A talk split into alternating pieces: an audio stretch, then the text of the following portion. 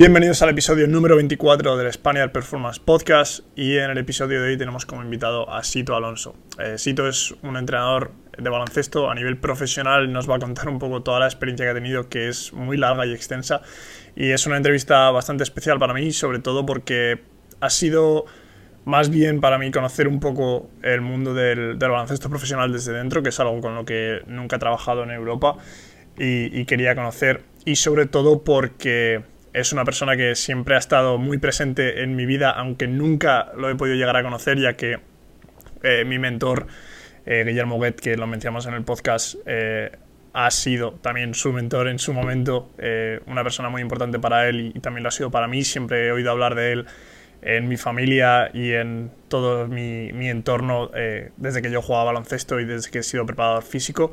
Entonces era una persona a la que he querido también traerlo al podcast para obtener consejo y obtener eh, conocer su experiencia y aprender de ella.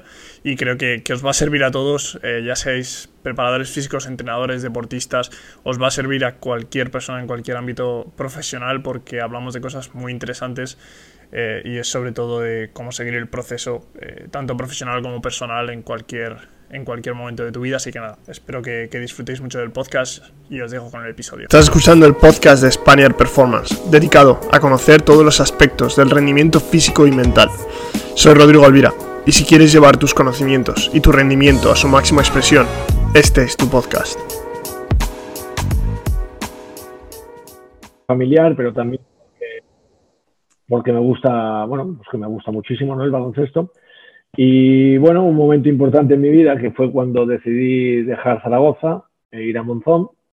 Y allí, pues, eh, desde muy joven, pues me dejaron cometer errores, cometer aciertos, pero estar ocho o nueve años a, un nivel semiprofesional, eh, pero que tanto en tema físico, en tema de afición, en tema de, de exigencia, pues era muy alto, ¿no? En tema de prensa, me, ha servido mucho para luego dar un paso más a nivel profesional, que eso ocurre cuando el Juventud, en la persona de Aito García Reneses, pues me llama para que forme parte de, del club y a partir de ahí, pues eh, Juventud, Guipúzcoa Basket, Bilbao, Vascoña, Barcelona, Cedevita, mi única experiencia extranjero no, no muy buena, y, y luego en, en, Murcia ahora, ¿no? Y, unido a todo, ¿no? A charlas, a clinics, a, a campus, a todo eh, lo que sea el baloncesto, ¿no? Eso es un poco mi, mi recorrido. ¿Cuál fue un poco, eh, cuando empezaste en Monzón, que fueron tus primeros pasos, digamos, eh, cuál fue un poco lo que te... ¿Cómo llegó esa oportunidad de, saltar a nivel profesional o incluso ya en Monzón era casi nivel semiprofesional? Eh, ¿Qué es lo que te llamó a, ser entrenador de baloncesto a ese nivel? Bueno, yo desde muy pequeño quería ser entrenador, primero jugador, pero en cuanto me di cuenta que no podía ser el nivel máximo, pues lo dejé, o sea, no quería seguir jugando para, pues para estar jugando en, categorías inferiores, digamos, ¿no? En segunda o en Liga EVA estuve bien cuando era la, segunda división y como no podía llegar a CB, pues enseguida eh, me dediqué a lo que me había dedicado siempre, que era jugar y entrenar, pero ya dejé de jugar y, y seguí entrenando, ¿no? Y allí la verdad es que tuve a una persona importante, bueno, dos, una Joaquín Arnal, que era un entrenador que me tuvo de segundo entrenador dos años, y a otra todavía más importante que es Guillermo Huguet, que es una persona que entiende que, yo creo que entiende de talento, entiende de talento y lo que necesita alguien para, para dejarle desarrollar ese talento, ¿no? Yo creo que él vio algo diferente en, mí porque nos conocíamos, pues bueno, pues hace dos o tres años solo de, estar jugando para él y para, y para Joaquín Arnal y enseguida tomó la decisión de darme el equipo siendo muy joven y ayudarme. Ayudarme quiere decir que yo no, era un entrenador al uso, sino que hacía cosas diferentes, algunas erróneas, algunas acertadas, pero con un riesgo elevado para la edad que tenía y para la competición que teníamos, porque la Liga EVA en ese momento era una liga muy competitiva. En Monzón, como bien sabes, pues la afición era importante, pues iban de 800 a 1000 personas muchas veces al pabellón, que pagaban un buen dinero por entrar, entonces la exigencia era, era buena. Entonces eso me llamó la atención, me sentía a gusto y nunca me hubiera movido de Monzón si no hubiera sido por algo deportivo excitante, ¿no? pero si hubiera sido cosas de la misma categoría o cosas que no fueran excitantes, no me hubiera movido nunca, nunca nadie. Pero bueno, me llamó a Ito García Reneses y creo que era muy excitante a nivel deportivo, así lo entendió Guillermo, y ya me dejó pues navegar en un mundo que era diferente al que al semiprofesional. Un mundo donde la persona que me llevó a Ito me enseñó que el profesionalismo es algo muy diferente y eso me hizo pues, estar ligado hasta que, hasta que yo quiera o el profesionalismo quiera, porque ya te digo que a mí lo que me gusta mucho es el baloncesto y entonces no creo que nadie me quite la oportunidad de estar ligado al baloncesto durante toda mi vida, ¿no? dependiendo del, nivel, pues, pero seguir ligado al baloncesto siempre. Eh, supongo que durante tu carrera, que has tenido un montón de, experiencias en diferentes equipos, en diferentes organizaciones, eh, habrás tenido experiencias muy buenas, experiencias peores, experiencias malas. Eh, ¿Cómo ha sido ese proceso? Ya no experiencias concretas, sino cómo has lidiado con esas experiencias, sobre todo con esas experiencias malas, esos quizás esos momentos en los que no sabes muy bien dónde estás, qué estás haciendo, o si necesitas cambiar, o, que a veces muchas personas yo creo que piensan en, dejarlo en algunos casos. No sé si es algo por lo que tú has pasado o cómo has lidiado con eso. No me caracterizo mucho por eso, la verdad. Eh, me caracterizo por, por intentar, primero creo que soy una persona bastante coherente y bastante realista en cuanto a que he tenido experiencias de todo tipo en los clubes donde he estado. Eh, creo que empecé muy pronto. Eh, en el Juventud de Badalona, por ejemplo, me fue fantástico, incluso demasiado bien, yo diría. Y creo que, que, luego en algún momento terminado de mi carrera he vivido momentos malos dentro del club, como el segundo año en Guipúzcoa, pero de que me siento súper orgulloso de haber aguantado, de haber tenido fuerza mental después de un éxito increíble, el mayor de la historia del club, pues caer en picado en, tanto económicamente como deportivamente el club y yo mismo con ellos, ¿no? y de volverme a, reinventar el siguiente año haciendo una temporada magnífica. Yo creo que esa experiencia marcó un poco mi, mentalidad eh, de, hacerla más fuerte. Y luego también me ha dado la venada muchas veces de tener un contrato asegurado durante cinco años con Bilbao Basket y por ver que las cosas no funcionaban como yo pensaba que tenían que funcionar o como el club y yo teníamos la intención, pues el segundo año romperlo, incluso con un coste económico súper grande para mí, porque no me fui a ningún sitio. Luego tuve la suerte de fichar en Vascoña, pero me fui a mi casa es decir, para que veas un poco la mentalidad que tengo, no solo de que las cosas, pues como van bien y tengo cinco años de contrato, pues me agarro a ese contrato, sino que lo dejo porque creo que no van bien para conseguir los objetivos ambiciosos que yo tenía en ese momento, ¿no? He vivido momentos fantásticos, incluso en el Barcelona, que es donde eh, pues peor recuerdo tengo a nivel deportivo, porque no conseguí mis objetivos y estuve menos tiempo de lo hubiera deseado, de lo que hubiera deseado, pero también sé por qué lo hice, porque fui allí, eh, y no se puede elegir nunca el momento también, porque es un club muy grande, y las situaciones que viví ahí fueron muy duras a nivel mediático y a nivel eh, deportivo, mezcladas con situaciones fantásticas de jugar de una manera increíble durante muchos partidos, pero sin conseguir el, agarrar al, equipo para que fuera lo que nosotros queríamos en una situación muy diferente a la que viven ahora, por ejemplo, ¿no? a nivel económico. Pero me alegro también de haberla vivido. ¿no? Y la peor experiencia que he sentido a nivel grupal eh, quizá por no ser deportiva, sino por ser, intentaré no decir una palabra que malsonante, pero bueno, simplemente que fuimos a, Croacia, a los Balcanes, ¿no? donde yo era el, primer entrenador extranjero de la historia que iba allí y nos equivocamos de una manera muy grande llevando o intentando el equipo y, nosotros pues más extranjeros de lo habitual para una liga no acostumbrada a ello. ¿no? Y cuando ellos se dieron cuenta de que esa situación no, nadie estaba cómodo, pues nos fuimos todos a la calle, ¿no? Quiero decir, cinco extranjeros del equipo, seis, el entrenador y todos los extranjeros que había, ¿no? Y todo esto me ha hecho ser más fuerte, pero abandonar no creo que sea una situación de momento planteable para, para lo que me gusta a mí el competir contra las adversidades, ¿no? Una de las, lo que una pregunta que me surge eh, respecto a todas estas situaciones con las que te has encontrado, porque yo me acuerdo de la de Barcelona bastante, porque fue algo muy rápido y, pasa muchas veces que muchos entrenadores llegan a clubs y rápidamente, tras eh, varios partidos o una mala racha o lo que sea, y es algo que no se ve, yo creo que no se ve desde fuera porque solo se ve la noticia solo y solo se sabe desde dentro el por qué suceden esas cosas y quién realmente, de quién es realmente la responsabilidad cuando una cosa así sucede. Bueno, mm, yo es que intento no mirar la responsabilidad de los demás, eh, solo la mía propia, ¿no? Y ser coherente y consecuente con las cosas que has hecho bien y con las cosas que has hecho mal. De nadie, a nadie escapa que el proyecto que yo eh, encabezaba en el Barcelona no era el mismo que se está encabezando ahora en cuanto a que la situación de los clubes pasan por diferentes momentos económicos que hay que respetar, ¿no? Lo que pasa es que el nombre del Barcelona sigue siendo igual de potente tengas el, presupuesto que tengas, ¿no? Entonces yo creo que allí eh, la responsabilidad más directa a nivel deportivo siempre la adopto yo porque soy el responsable técnico de, todo lo que pasa y creo que hay un momento determinado donde un entrenador puede perder el feeling con los jugadores, sobre todo cuando la presión mediática es muy fuerte hacia todos, ¿no?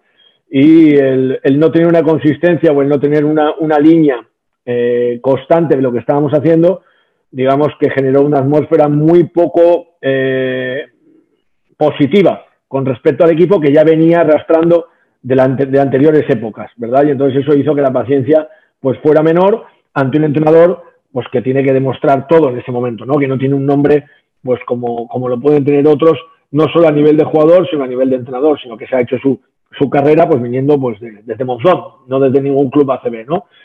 Y hace 10 años antes de estar en Barcelona estaba en Monzón todavía, ¿no? Y eso quiere decir que cuando tú tienes un equipo que juega tan bien, partidos tan increíbles como se jugaban ese año, muchos de ellos increíbles, los mejores de mi carrera, posiblemente muchos de ellos, y los mezclas con otros tan malos, es porque la dinámica grupal no es buena, ¿no? Y entonces hay diferentes responsables, pero a nivel deportivo tiene que ser el entrenador, ¿no? Otra cosa es que la gestión del club eh, entienda que ese entrenador al que han fichado es así y que el proyecto tiene que continuar. Eso ya no es mi misión y ni lo voy a valorar. Pero yo estoy muy agradecido de haber fichado por un club de los más grandes del mundo, ¿no? Aunque hubiera estado solo hasta marzo, ¿no? Seis, siete meses, a mucha gente le gustaría estar un día, ¿no? Y yo estaba pues siete meses o seis meses disfrutando mucho de una experiencia inolvidable a nivel positivo y a nivel de aprendizaje de cosas que, no volvería a hacer o que, que haría de otra manera. Mm. Y al final supongo que son situaciones que se producen. No, depende de una, como dices tú, de una sola persona, sino de una situación que se produce en todos los ámbitos. Em, eh, respecto a lo de la presión mediática que comentabas, que es una de las cosas que quizá a nivel mental, no sé si yo tengo redes sociales y es poca cosa, pero para ti tienes el alcance de una afición en este que pues, normalmente muy grande en, todos los casos. ¿Cómo, ¿Cómo lidias, o sea, lidiar con eso en ese sentido? Porque ya sabemos cómo puede ser la gente tanto en redes sociales como en cualquier medio eh, hacia un entrenador, que normalmente siempre se le echa la culpa directa de, todo lo que se le ve. Bueno, las redes sociales estoy eh, excesivamente protegido, es decir, no tengo eh, y no tengo Twitter, es decir, no, no leo prensa, ni escrita ni, eh, sí que leo algo de prensa, pero no, o no deportiva o no referente a, o deportiva no referente a mi equipo, ¿no? Pues, pues para enterarme cómo va pues el Barça, el Madrid, lo que se dice, ¿no? Pero nada, nada con respecto al equipo donde estoy yo, ¿no?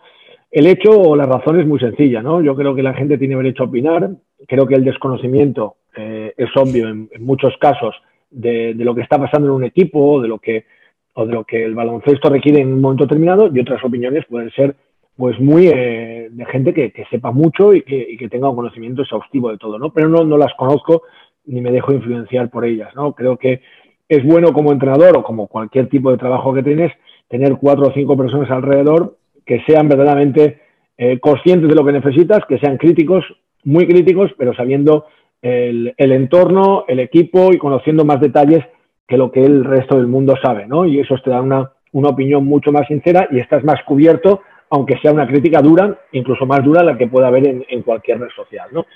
Y luego, en cuanto al aficionado, el aficionado yo siempre he dicho que en el deporte de baloncesto el más perjudicado siempre cuando hay una crítica o cuando hay una, una situación no, positiva en el campo es el jugador. Porque el deporte es un baloncesto, el baloncesto es un deporte de, tacto, de, touch, ¿no? de, de puntería, de, reacción inmediata, de un timing exacto y cuando la atmósfera no es buena al jugador o diferentes jugadores le cuesta vivir en esas situaciones, ¿no?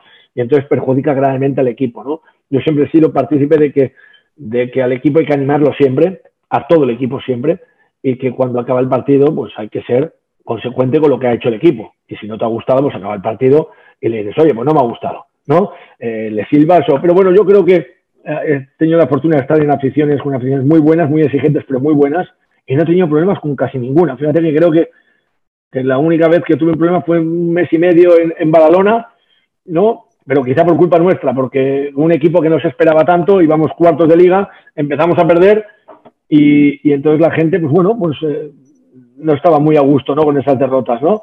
pero los demás son respetables todos y han animado mucho siempre a los equipos donde, donde he estado. Hay que saber lidiar con eso y tener la fortaleza mental de seguir haciendo tu trabajo, que lo haces por el bien de ellos también, por el bien de tus aficionados, por supuesto.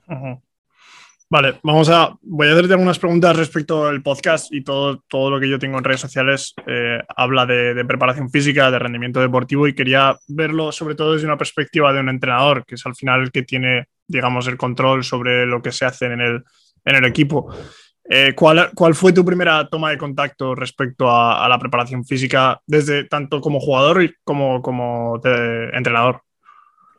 Bueno, he tenido mucha suerte porque como jugador eh, estuve seis años en lo que era el antiguo CAI Zaragoza y entonces la estructura que había a nivel de preparador físico era increíble. Teníamos uno, incluso un ayudante a veces, y hacíamos un trabajo muy exhaustivo en comparación con lo que hacían otros clubes de, Aragón en ese momento, sobre todo cuando yo, pues, claro, yo tenía de 12 a 17 años, ¿no? Recuerdo con bastante cariño y con bastante dureza también a un preparador físico que tuve, se llama Manuel, Manuel Ortiz de, de Landazuri, que bueno, era, teníamos muy establecido unas pautas muy claras, el lunes una cosa, el martes, miércoles, jueves, viernes. Me llamaba mucho la atención que el viernes hiciéramos velocidad de reacción, cuando en esa época, me llamaba en esa época, ¿no? La, la atención, digo, oye, pues que hacemos velocidad ahora, ¿no? Y era un poco, pues, para que el domingo estuviéramos mucho más rápidos, eran sprints cortos, bueno, y ya era en esa época, que yo tenía 13, 14 años, ¿no? O sea, que era, hacíamos mucha técnica de carrera, ¿no? Que, o sea, yo aprendí muchísimo de ese tipo de personas, luego tuve otros, pero el que más me marcó en, en el CAI fue él, porque lo tuve tres o cuatro años, era una disciplina muy militar en esa época, pero que la catábamos de una manera muy correcta. Nos sentíamos muy a gusto y mejoró, porque veíamos que mejorábamos de una manera eh, inmediata, ¿no? Luego eh, tuve otra experiencia con un decatleta olímpico, con Álvaro Burrell, de Monzón, ¿no? que, que, todavía era jugador yo y él fue preparador físico nuestro. Y la verdad es que eh, tenían diferentes maneras de introducir también en la preparación física dentro del baloncesto. Y creo que fue un aprendizaje muy bueno y muy bonito. ¿no? Y luego ya todas las que tengo son como entrenador. Eh, y la primera y de la que más orgulloso me siento porque evolucionamos juntos fue de un compañero tuyo, digo, de Montisonense, que es Pablo Vallejo. Pablo Vallejo estuvo conmigo con todas las categorías inferiores y con el primer equipo y aprendí muchísimo de hacer propio, prevención de lesiones, trabajo exhaustivo y metodológico de cada jugador diferente, un control de, de la cantera, un trabajo, bueno, vital, ¿no? Y la prueba está, es que nosotros a nivel deportivo y a nivel físico en la primera vuelta éramos flojos, éramos un equipo flojo, que ni quiere decir ni en presupuesto, por supuesto, no en, en montón, pero en la segunda vuelta éramos totalmente imparables. O sea, teníamos una progresión a nivel deportivo, a nivel física, en este caso con Pablo, eh, diferente a cualquier club. Estoy hablando de Barcelona, Sabadell, bueno, clubes de, del Juventud de Badalona, clubes muchísimo mejores que nosotros a nivel de plantillas físicas también, eran unos monstruos, ¿no? Pero nosotros evolucionábamos muy bien, ¿no? Y ahí entendí que la preparación física era fundamental en el trabajo, ¿no? Y, luego ya he tenido muchas experiencias a nivel profesional, pero en todas ellas mi unión con el preparador físico ha sido vital, pues tanto en el Juventud con Kiko Pla, ¿no? Como, bueno, Eugenio en diferentes metodologías también de Eugenio, que además es un entrenador que ahora está con las traineras de ahí en el País Vasco y, y el tío era muy, muy, muy, muy metodológico, muy, con técnicas muy diferentes también, hasta tener que ir esos meses que estuve en Croacia con un croata, pues que era volver un poco a lo militar también, de una manera un poco extraña, ¿no? O sea, que he vivido eh, situaciones diferentes hasta la actual que tengo, que es Manu, eh, y Manu, pues estoy viviendo su evolución también. Él es un tío muy, muy, muy eh, interesado en todas las mejoras y lo veo reflejado en el trabajo diario, ¿no? Y también otro que me marcó mucho, es que me fastidia dejarme gente, ¿no? Pero es el croata que tuve en Vascoña. Lucas Silva eh, se llama, que es... Uf, Es Pilar, sí. claro. Eh, ten en cuenta que este chico era el primer año que estaba en España, era el primer año que la Euroliga tenía esta metodología competitiva de, de tantos partidos y doblar jornada, y es la primera persona que he tenido que respetar de una manera inmediata porque me daba cuenta que sin hacerle caso el equipo no funcionaba a nivel físico porque le he tenido que aceptar entrenar 15 minutos. Le he tenido que aceptar entrenar, no, hoy tienes que entrenar 15 minutos. Voy a entrenar 15 minutos. 15 minutos máximo nivel y luego tal. O entrenar estos 5 y 8 en bici, aquí al lado tuyo. Y, o sea, unas, claro, una, una, o sea, vivir con él algo que era para todos nuevo, la nueva Euroliga, ¿no? La liga regular constante de martes, jueves, domingo, era increíble, ¿no? Y con él he aprendido, bueno, también hice un libro donde soy parte protagonista también de, lo que habló conmigo y que está muy interesante. Y no sé si me dejó alguien, pero todos, todos geniales, ¿no? Todos geniales. Sí, Luca, Luca lo entrevisté en el podcast hace, hace más de un año ya. Y, sí que estuvimos hablando de, esta, de esta etapa de, sobre todo eso, lo que me parece bastante más interesante es que, que, tú tuvieras esa capacidad. Muchas veces entrenadores creo que les falta la capacidad de confiar un poco en eso que dices tú, ¿no? Que hay tanta competición, tanta carga en el jugador que, que quizá el preparador físico es un poco más consciente de que antes de entrar en esa carga eh, necesita, se necesita descansar un poco más. Eh, ¿Cómo fue al principio para ti eso, el, tener que dejarle rienda? ¿Sabes lo que pasa? Que yo no tengo ningún problema en dejar eh, la responsabilidad y toda la rienda suelta al preparador físico. Pero sí, en el caso, por ejemplo, más actual de, Manu o con todos, a mí lo que me gusta mucho es que se impliquen de una manera muy, muy clara también cuando el entrenador les da esta rienda suelta en el tema deportivo. Eh, con esto me refiero a la exigencia individualizada de cada jugador, no solo a nivel físico, sino también de exigencia para conseguir los objetivos que están marcados para que los podamos aprovechar durante la temporada.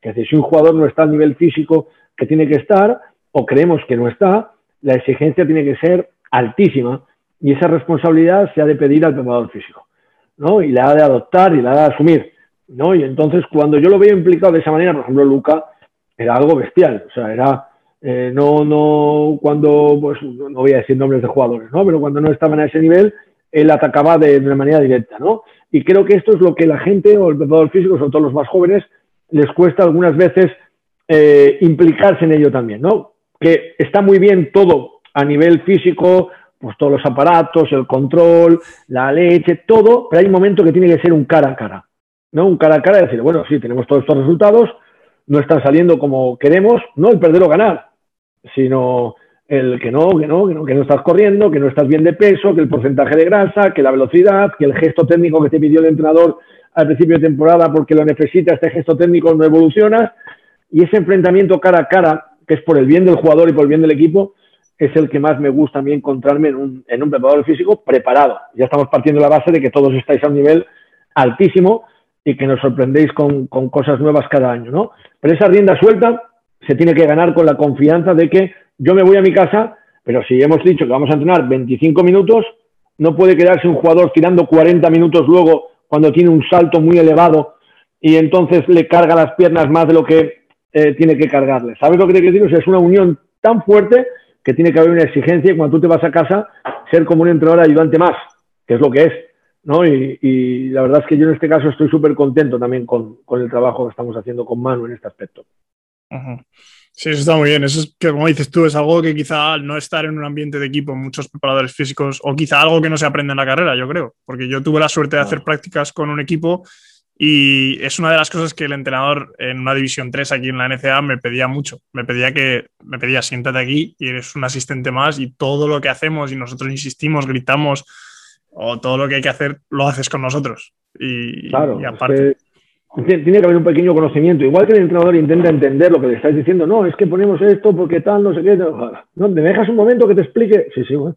Pues claro, el entrenamiento, estar ahí, estar presente. Si alguno tú crees que tiene que ir a un ritmo más alto, pues no digo que te metas en el entrenamiento, pero en el agua le dices al tío, oye, macho, macho, pero a este ritmo no puedes estar jugando porque luego, aunque sí te diga un nivel que no es lo que ocurre, habitualmente él me frena en cuanto a, ritmo, pero si estamos entrenando muy flojo y ese jugador tendría que entrenar más fuerte, pues en ese intervalo, en esas, en esas carreras que estamos haciendo los demás flojo, él lo tiene que hacer más fuerte y queda pactado con el entrenador para que esto sea así. O cuando acaba el entrenamiento, yo recuerdo eh, muchos entrenamientos de Aito, que es una de las personas pues, que más sabe de esto, son flojos a nivel físico. Muchos, ¿no? Porque hay muchos partidos.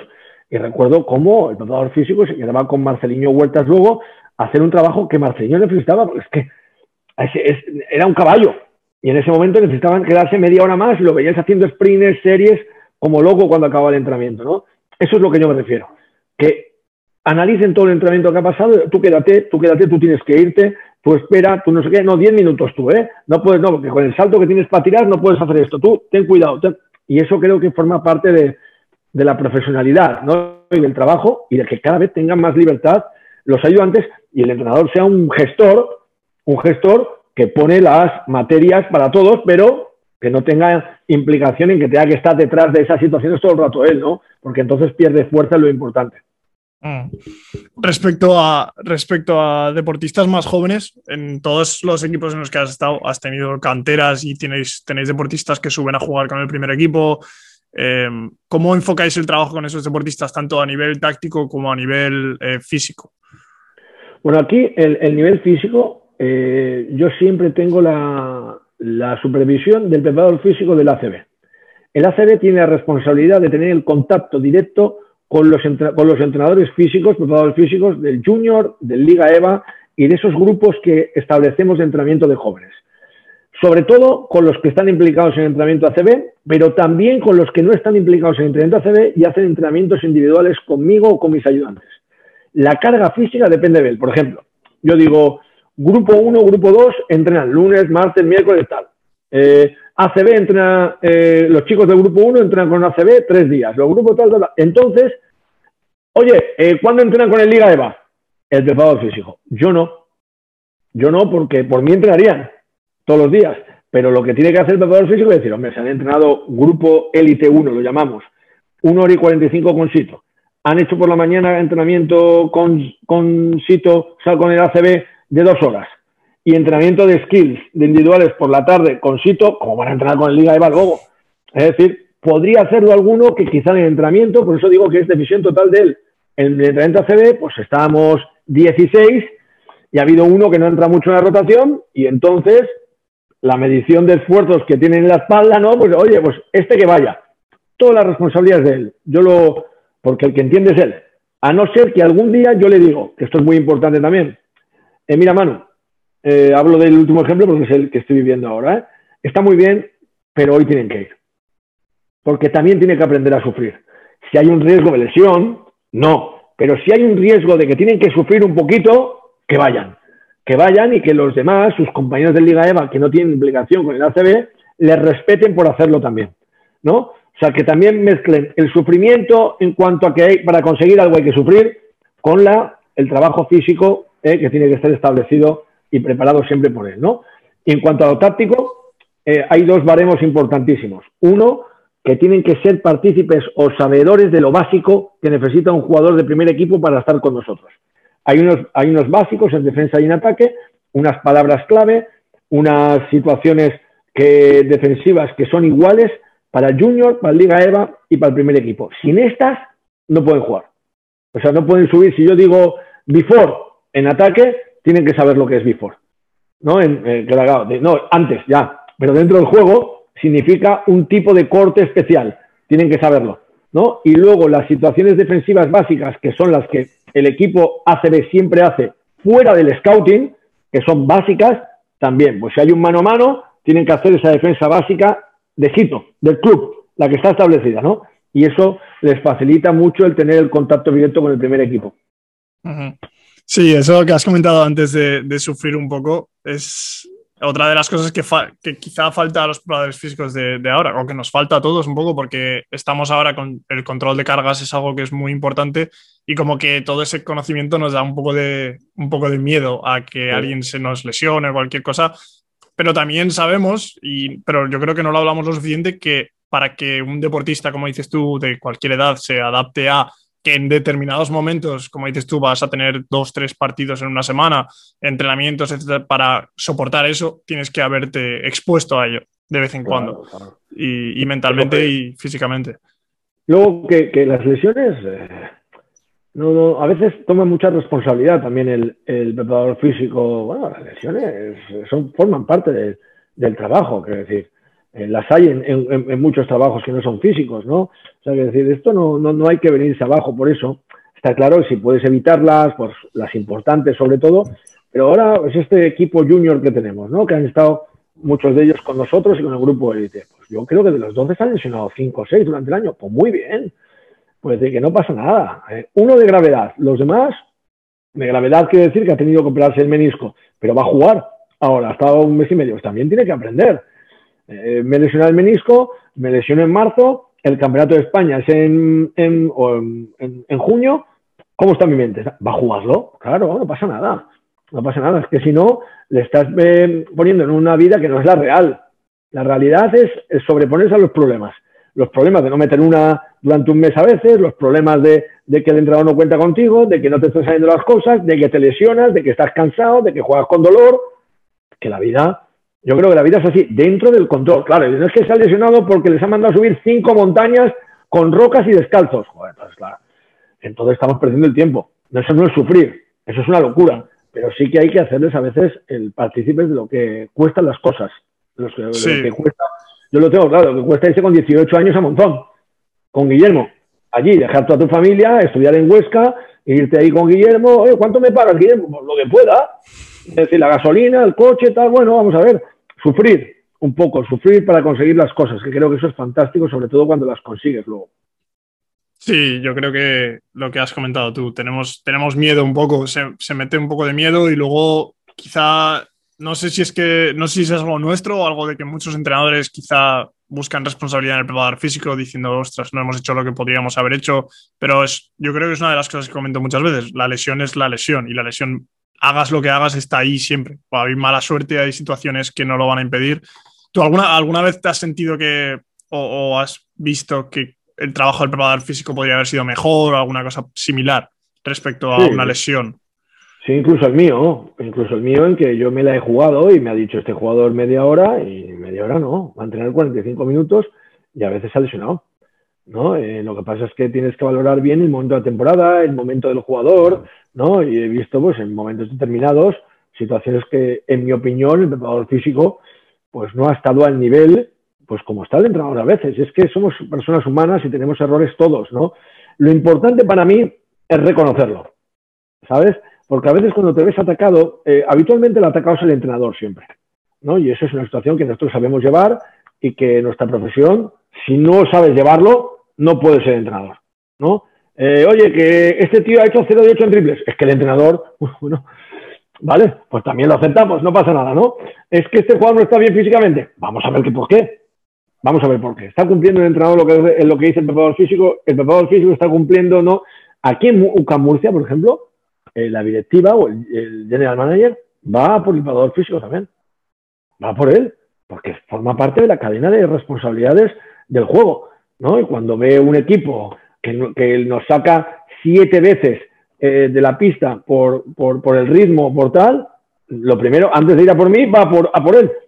¿Sabes? Claro, y eso también hay que saber llevarlo y, asumirlo y sobre todo eh, analizarlo. Sin sentir una responsabilidad. Tú eres el culpable. No, no, pero vamos a analizarlo. No puede ser solo que, que los jugadores estén mal o que hayan dormido mal o que el sistema fuera malo o que el preparador físico no, no, no, todo, todo para que en equipo busquemos la solución, ¿no? Sí, luego supongo que eso será bastante importante y eh, el tema de comunicación con todo, que ya lo hemos, lo hemos hablado bastante antes, con todos los, los integrantes del staff, tanto ayudantes como fisioterapeutas, preparador físico. ¿Eso es algo que vosotros lleváis de la mano o es algo que hacéis semanalmente, diariamente? ¿O es algo que sucede durante las horas de entrenamiento, etcétera, etcétera? No, diariamente, diariamente. Incluso ahora, cuando estamos en un periodo de postemporada, que no es como antes, que se quedaban los jugadores a entrenar, no, bueno, la mayoría se van, pero los que están, están trabajando todavía con los jóvenes de cara a este campeonato que el día 23 empieza en Granada. Hay jugadores como Lima, que está haciendo un trabajo específico ahora allí también con, con Manu, pues como te decía, porque hay jugadores que han sufrido este año por el COVID, por diferentes situaciones, y que tienen que ponerse otra vez a tono para estar físicamente bien en, al inicio de la temporada. No es que queda mucho, bueno, pero es que no queda nada ya. Enseguida te, te viene el tiempo encima y lo que no has hecho ahora ya no puedes recuperar, ¿no? Entonces esas comunicaciones, has nombrado una palabra muy importante, que es el fisio. El fisio, los fisios, eh, son cosas, eh, son los que más tiempo pasan con los jugadores, los que más sienten cómo están los jugadores, tanto a nivel mental como a nivel eh, físico, los que requieren más o menos cariño físico, deportivo o mental, y es una parte fundamental. Aquí con Roge, pues tenemos una, vamos, una charla continua con Roge y bueno, con todo el staff de, de preparadores físicos, fisios, ¿no? Con todos. O sea que creo que eso, sin eso es imposible llevar un equipo de cualquier nivel, pero sobre todo profesional. Y por último, pedirte sobre todo, tanto como para mí como para cualquier profesional del, deporte, algún consejo, alguna cosa que tú, de la que tú hayas aprendido mucho eh, a nivel personal o a nivel deportivo, eh, cualquier consejo que creas que puede ser útil. Bueno, yo primero, eh, hay uno que adopté desde muy jovencito, que es intentar no solo copiar. Sabes, copiar, está claro que tú tienes que ver lo que hacen los demás y a veces no te queda más remedio que copiar porque es tan bueno lo que hacen algunas veces que, bueno, voy a copiar. Vale. Pero algunas veces estás viendo algo y en lugar de copiar, puedes ajustarlo a tu verdadera eh, realidad, ¿no? A tu pensamiento, tu mente puede crear algo diferente y tienes que estar estableciendo tus pautas propias como entrenador, preparador físico o como cualquier cosa que tú desarrolles en la vida que sea de tu marca personal, ¿no? Y luego uno que yo siempre me he puesto y, y que ahora, que es un momento que antes lo, era fácil, cuando lo decía era más fácil, porque claro, iba así todo el rato, ¿no? Pues fíjate, Monzón, todo, Barça, y ahora voy uh, de Barça, paso aquí a Murcia, ¿no? Y estoy aquí, ¿no? En Murcia, a ver qué hago, si me mantengo, si vengo para abajo, si voy para arriba, ¿no? Entonces, no preocuparte de esa oscilación, sino preocuparte de ser el mejor sin esperar nada a cambio. Es decir, si yo estoy en Monzón, no estoy pensando que yo no pensaba, pues a ver si me llama el Juventud. Era más feliz en Monzón que una perdí. Tenía las llaves del pabellón a las seis de la mañana, entrenaba 180 niños, eleva, lo otro. Más feliz que una perdí. Me daba para vivir y estaba tan contento. Eh, ¿Me llama el Juventud? pues me voy. Fantástico, pero me voy sin saber ni lo que negocio para cobrar cuando vuelvo de la reunión. ¿no? Porque a mí lo que me gusta es el básquet, ¿no? Entonces esto es muy fácil decirlo en mi posición ahora. Ha sido siempre así. Siempre así no pensar en algo que no tienes. No, voy a ver si puedo entrenar el Barça. Pues si lo hubiera pensado, lo hubiera entrenado seguro. Seguro. Simplemente he intentado ser mejor cada día, me han ido bien las cosas y me siguen yendo bien, porque soy un privilegiado. Entonces, pero pienso solo en ser mejor. Y ahora este verano, pues vamos a ver cómo se mueve mi cabeza para generar diferentes cosas y no quedarme estancado con respecto a los demás, ¿no? Ok, pues sí, ese consejo, el segundo consejo sobre todo, a mí me va a ir bastante bien y creo que a muchas personas. Creo que ahora nos... Es verdad que nos falta vivir un poco el ahora, el disfrutar lo que dices tú, ser el mejor en lo que estoy haciendo ahora y las cosas, aparte de que tienes que buscarlas, llegarán. Pero buscarlas sin, supongo que sin obsesionarse por, por si llegan o no llegan o nunca van a llegar. O... Es yo creo que cuando estás esperando, ese momento en que estás esperando a ver si llegan, estás perdiendo tiempo para ser mejor. ¿sabes? Estás, oye, ¿por qué este está aquí y yo estoy aquí? Bueno, yo qué sé, ¿no? Yo creo que además eso pasa mucho en los entrenadores, ¿no? Eh, por ejemplo, ahora Peñarroya, ¿no? Pues Peñarroya lo ha hecho excelente. Excelente, ha ganado tres competiciones con Burgos, pues puede ir él a clubes mejores. Pues por supuesto, solo faltaría. Solo faltaría. No a ver si no va, a ver si no va. No, si es que es, es el que tiene que ir. Y luego le saldrá bien o le saldrá mal, pero seguirá siendo Peñarroya para mí no, no habrá cambiado mi percepción de él, ¿no? Y esto es una cosa que yo tengo bastante clara, pero que a veces no los demás yo creo que no. Y de verdad que esto lo tengo clarísimo, clarísimo, clarísimo. Bueno, pues, pues ya estaría. Sito, muchas gracias por, por tu tiempo. Muchas gracias a ti. Cualquier cosa, ya lo sabes.